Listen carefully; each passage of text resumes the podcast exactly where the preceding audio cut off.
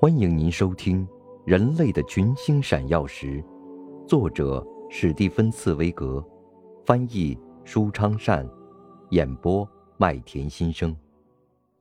第一百零三集，第二场一，同样是托尔斯泰的书房。第二天的深夜，秘书走过来说：“您今天应该早一点上床，列夫·尼古拉耶维奇。”经过长时间的骑马和紧张工作之后，你一定累了。托尔斯泰说：“不，我一点都不累。只有一件事儿会使人觉得累，那就是动摇不定和优柔寡断。而每做完一件事，就会使身心解放，即便把事情办坏了，也比什么都不干强。”他边说着，边在房间里踱来踱去。我不知道我今天做的这件事儿是对还是不对，我觉得有必要要先扪心自问。我把我的著作交还给了大家，这件事使我的灵魂感到宽慰。但是我觉得这份遗嘱我不应该这样偷偷的写，而是应该当着大家的面公开的写，怀着实现自己的信仰的勇气去写。唉。也许我做的并不体面，为了说明这是真话，这件事原本就应该正大光明的去做。不过谢天谢地，这件事儿现在总算办完了，在我的生命中又向前跨了一步，也可以说更接近死亡了一步。现在只剩下最后一件事儿，也是最困难的一件事儿。在临死之前，像一头野兽似的及时爬回到丛莽中去，因为死在这个家里，就像我活着的时候一样，完全不合我的心意。我已经八十三岁了，可是我还始终没有，始终没有找到能使自己完全摆脱今生今世的力量。也许。我会耽误了自己的临终时刻。他的秘书急忙说：“谁又能知道自己什么时候死呢？要是一个人能知道自己什么时候死，那倒一切都好办了。”不，弗拉基米尔·格奥尔戈维奇，一个人知道自己什么时候死，一点都不好。难道你不知道这样一个古老的传说吗？那是一个农夫告诉我的。有一天，他对我讲：“耶稣基督是怎样不让人知道自己什么时候会去死。原先每个人都能预先知道自己什么时候死。有一天，耶稣基督降临人间，他发现有一些农夫不是在耕田，而是在过着罪恶的生活。这时候，他责问其中的一个农夫为什么如此怠慢。”那个可怜的家伙嘟囔着说：“如果他自己再也看不到收获，他在田野里播种又是为了谁呢？”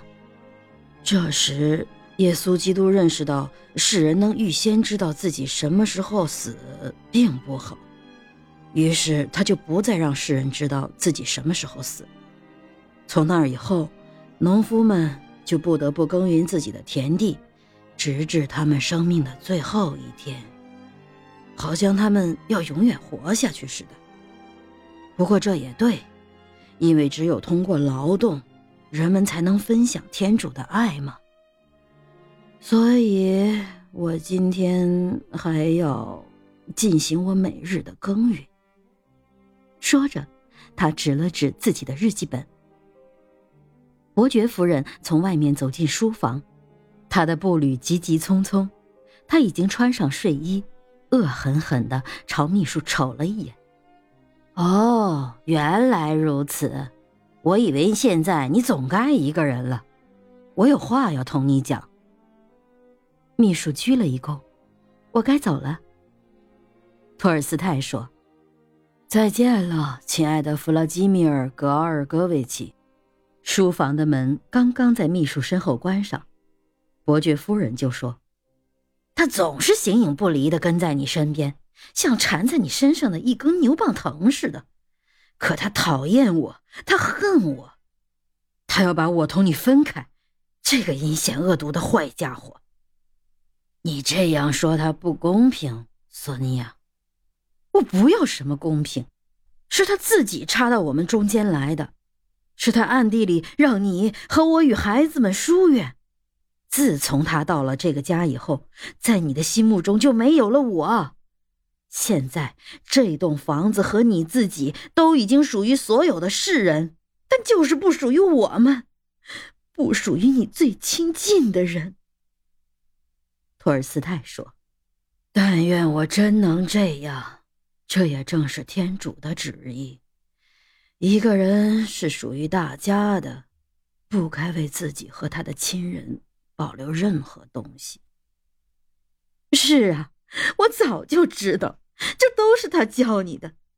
他是我和孩子们身边的一个贼，我就知道，就是这个贼使得你坚决同我们大家作对，所以我再也不能容忍他待在我们家里。这个挑拨离间的家伙，我讨厌他。可是索尼娅，你要知道，我的工作需要他呀。你可以找一百个别人，他在你身边，我就无法忍受。我不愿意在你我之间有他这么个家伙。索尼娅，亲爱的，你别激动，来坐下。让我们在这心平气和的好好谈一谈，就像我们从前共同生活开始时那样。索尼娅，你想过没有，好声好气的日子对我们来说，还能留下几天呢？伯爵夫人不安的看了看身边四周，然后颤颤悠悠的坐下来。索尼娅，你要知道。我需要这样一个人。我之所以需要他，是因为我对自己的信仰表现出软弱。索尼娅，我在这方面并不像我自己所希望的那样坚强。尽管城市有千百万人，他们分布在遥远的不同地方，每天每日都在向我证明，他们追随我的信仰。但是你也明白，我们世俗人的心总是这样。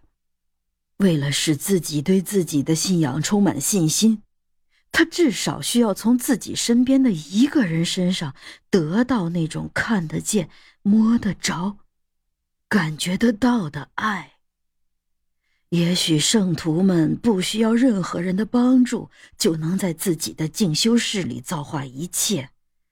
也不会因为身边没有目击者就失去自信。但是你知道，索尼娅，我并不是圣徒，我只不过是一个非常脆弱的、朝不保夕的老人。因此，我必须有一个抱有和我同样信仰的人在我身边，而这种信仰。现在已经成为我孤寂的晚年生活中最宝贵的东西。当然，如果你，我四十八年来怀着感恩的心情所尊敬的你，能够分享我同样的宗教意识，自然是我莫大的幸福。可是，索尼娅，你却从来不想这么做。在我心灵深处视为最宝贵的东西，你却对它非常淡漠。我怕你甚至会厌恶我的信仰。伯爵夫人为之一惊。索尼娅，请你不要误解我的意思，我不是在责备你，啊，不是。